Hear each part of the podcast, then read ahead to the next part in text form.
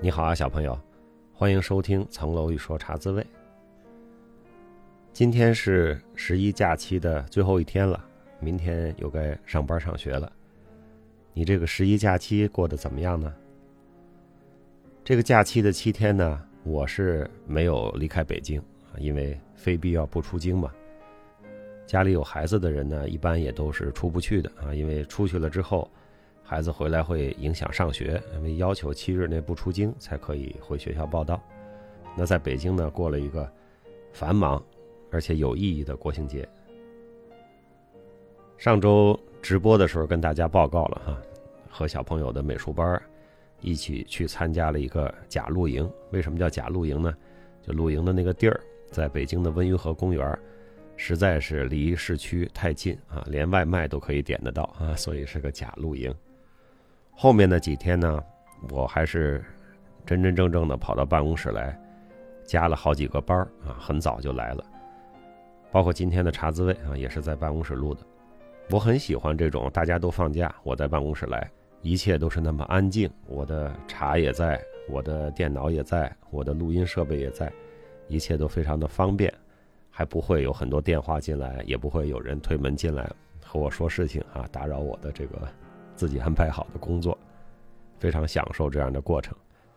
放假期间呢，还看了几场演出，长安大剧院看了京剧，和小朋友看了个儿童啊，就叫木偶剧嘛，还叫什么人偶剧啊，就是人啊套上一个什么啊玩偶，就像迪士尼那样在那演。还有一个呢，看了一个小型的。室内的音乐会，这三个演出呢，票价都差不多，三百块钱上下。当然位置是不一样的啊，有的三百块钱可以买的非常靠前，有的稍微靠后一点。但是整体看下来呢，我有一个体会，就是看京剧是最值的。为什么我说看京剧是最值的呢？因为同样的票价，看京剧表演，你看到的是这个艺术领域的世界最高水平。是吧？不管是北京京剧院、国家京剧院，如果你在上海，你看上海京剧院，那这三个院团，包括天津京剧院，那绝对是世界最高水平。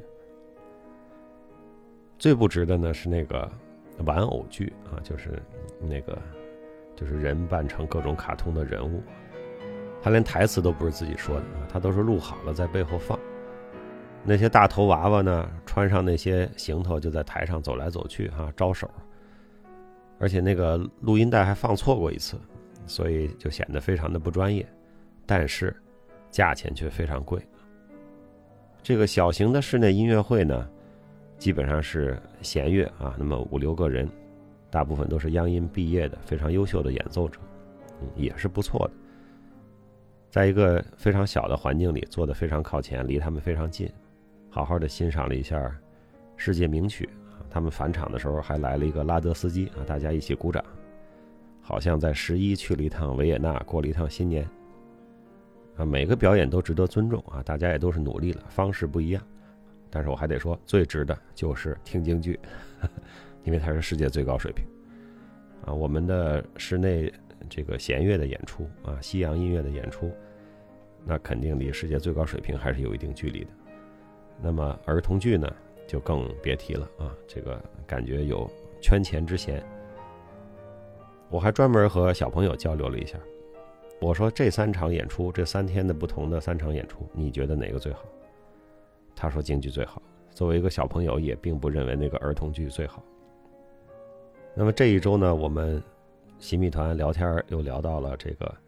政治何为正确，何为不正确这个主题的最后一期。那我们前面呢是回顾了三个和政治有密切关系的电影：《汉密尔顿》《窃听风暴》和《芙蓉镇》。那么今天呢，我们来到了《浪潮》啊这个电影的面前。这个电影呢，当年刚一出来我就看过，大受震撼。所以这次呢，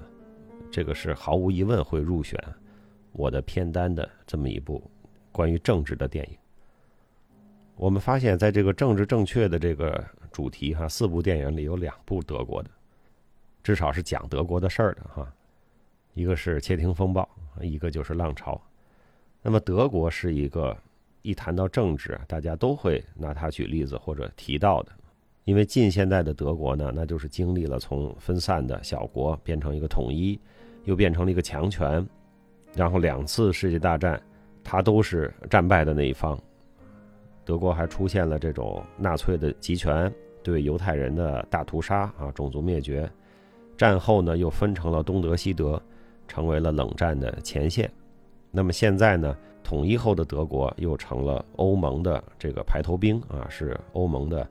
主要的领导国家之一，所以说德国的近现代历史啊，是各种各样的政治形态、政治生态和政治斗争的一个充分表演的舞台。那么谈到政治问题的时候啊，德国是一个经常被拿来举例子的国家，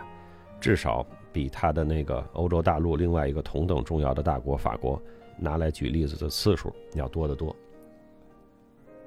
说到德国、法国呀，我们看到这个浪潮的电影里，你可以看见这些高中生他们上的政治课是什么样的。那他们的政治课跟我们的政治课，或者说政治教育是非常非常不一样，甚至是相反的。大家可以看得出来。以我个人的体会哈，和欧洲的这些我的朋友啊，还有过去的律师同事们打交道，我的体会。那么西欧人呢，现在处于一个什么阶段呢？处于一个不愿意谈国家啊，不愿意谈爱国的这个阶段，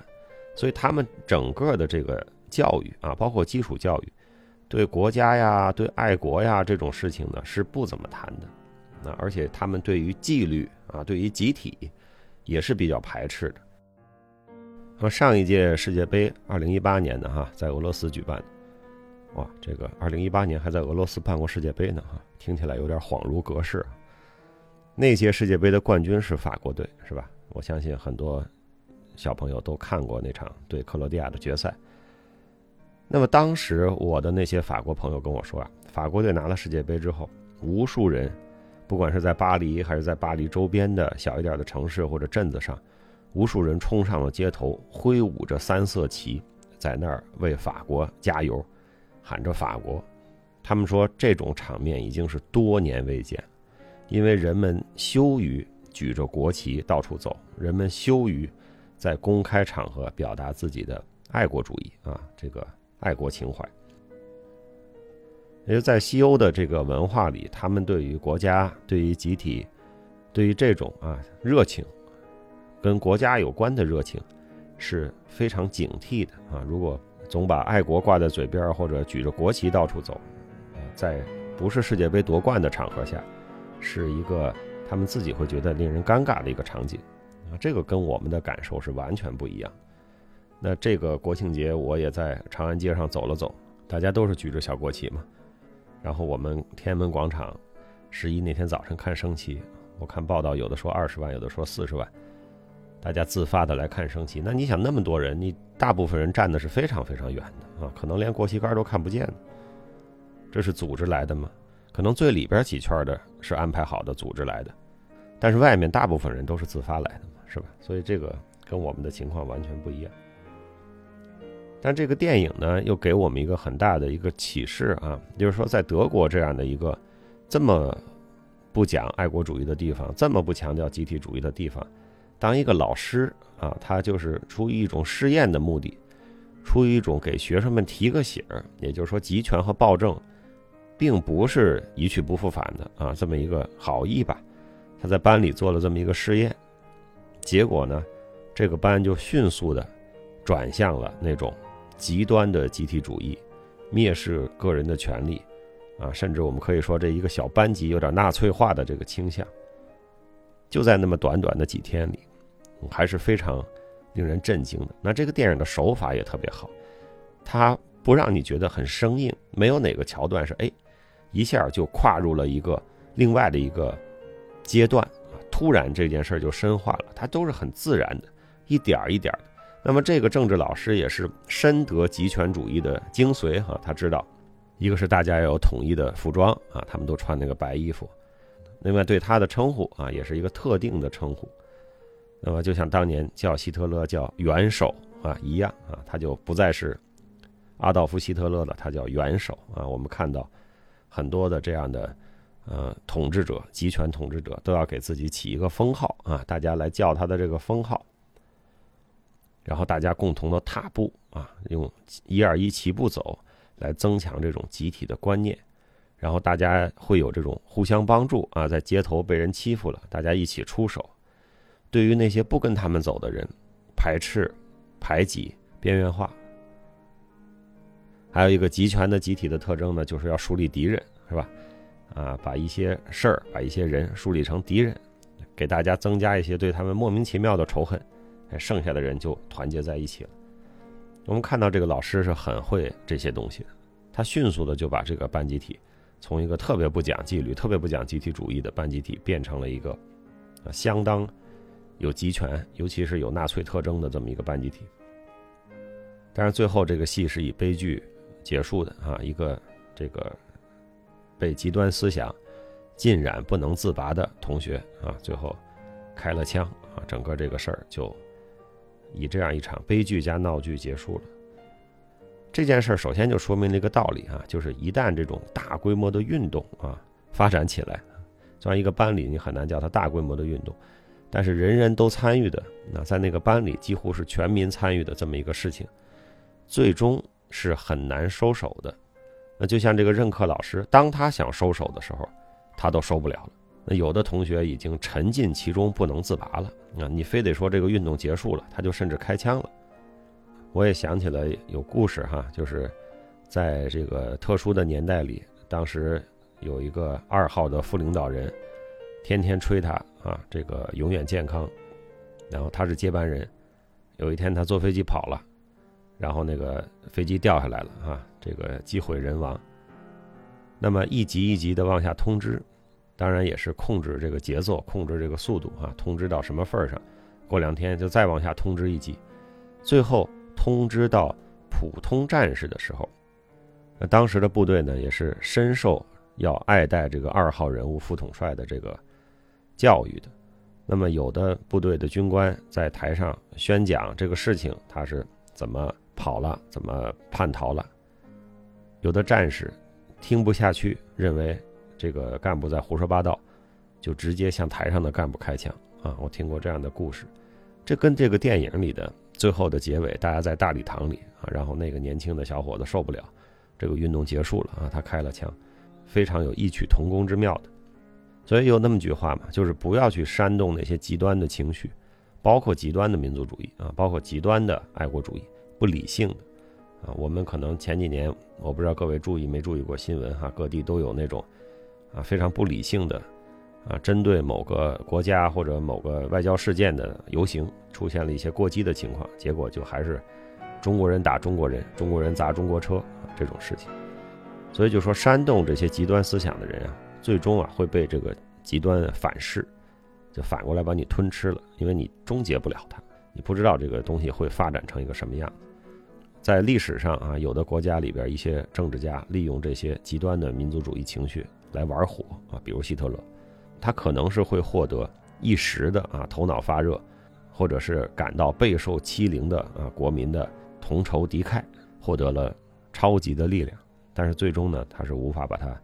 摁下这个结束键，最终只能以毁灭反噬而结束。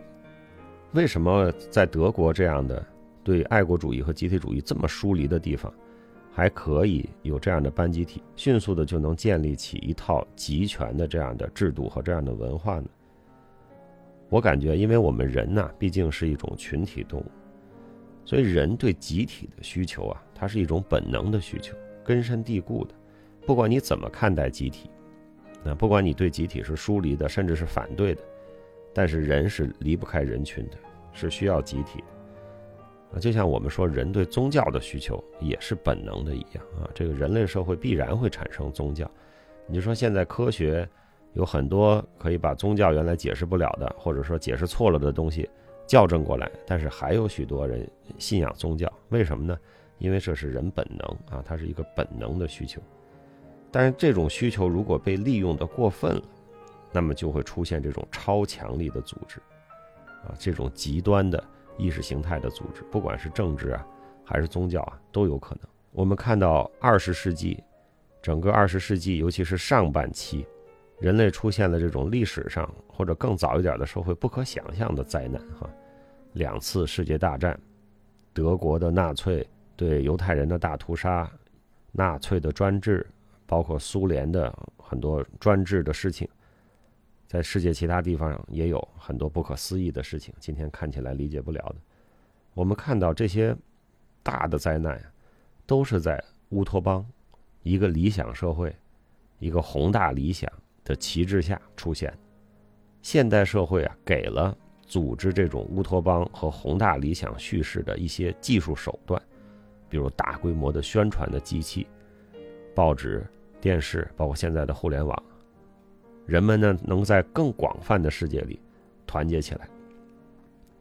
那你说，在清朝的时候，说你是中国人，他也是中国人，你在北京，他在广东，那可能这北京的这人一辈子也没见过几个广东人，那你说他就是一个国家的人，你们是同胞，你们能够团结在一起，这个就很难。但是今天我们对吧，祖国的大好河山，到处看过，到处旅行，你的同学啊、同事啊，天南海北的哪儿都有，他更容易形成这种。某种集体主义观念，某种部落观念，就我们是一群人，我们有我们的集体利益和共同利益。这在大部分的时候呢是没有问题的，这也是人类社会就是这么组成的。但是，一旦出现了那种不切实际的乌托邦理想啊，宏大的理想，你不说这些发动的人是好心还是恶意，动机很难探求。那很多灾难、政治灾难、人道主义灾难，就是在这样的大背景下产生的。那这个老师，浪潮里的这个老师给我们上了一课，就是说，专制主义、极权主义、纳粹式的政治生活，是有可能回来的，不是一去不复返。啊，开始他说，这个德国有没有产生新的极权主义的土壤啊？同学们都嗤之以鼻，觉得怎么可能呢？啊，我们都是受过这个战后的教育的，那发生了那么可怕的事情，德国怎么可能重蹈这个覆辙呢？但是就在这个班里。一个星期左右的时间，就走上了重蹈覆辙的这个道路。所以有那么句话嘛，就是说，人类从历史上吸取的唯一教训，就是人类不会吸取历史教训。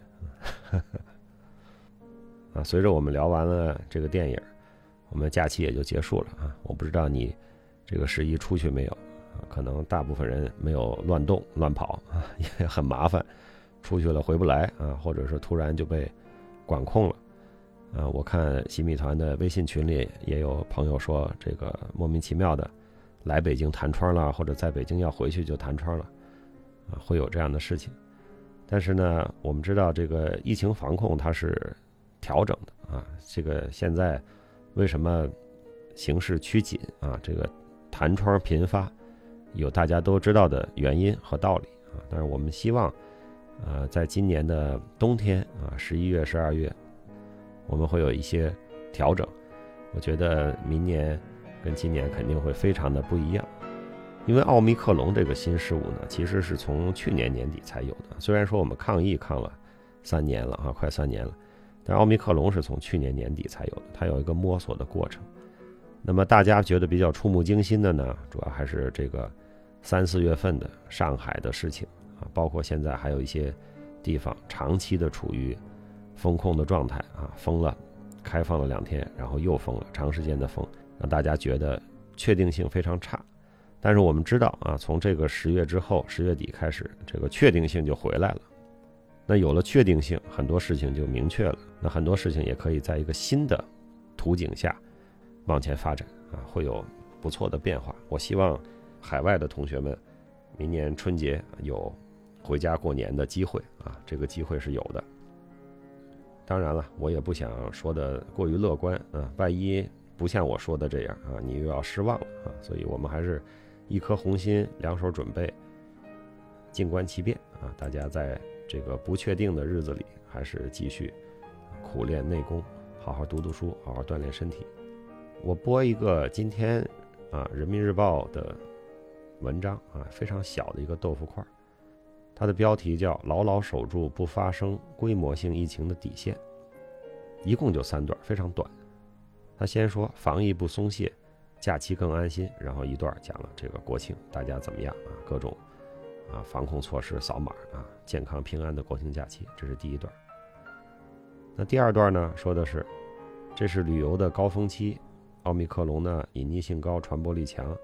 我们仍然面临着境外输入和本土传播的风险，必须坚决克服麻痹思想、厌战情绪、侥幸心理、松劲儿心态，抓实抓细疫情防控各项举措啊。这是第二段，第一段讲哎这个健康平安的国庆假期，第二段讲不能松劲儿，威胁还是很大。最后一段，我给大家全文念一下。慎终如始，则无败事。当前国内外疫情防控具有复杂性、艰巨性、反复性，远没有到可以松口气儿、歇歇脚的时候。时刻绷紧疫情防控这根弦儿，各地加强常态化防控措施，个人自觉遵守疫情防控规定，齐心协力，我们必能筑牢疫情防控屏障，牢牢守住不发生规模性疫情的底线。完了。好这篇文章阅读理解，你怎么理解？好，今天这期节目咱们就先聊到这儿，请你努力找时间读书，努力找时间锻炼，请多多帮助他人。明天就要上学上班了，今天晚上早点睡。我们星期天晚上的洗米团直播再见，下周的茶滋味再见。小朋友，我祝你这个上班的周末依然非常的愉快。拜拜。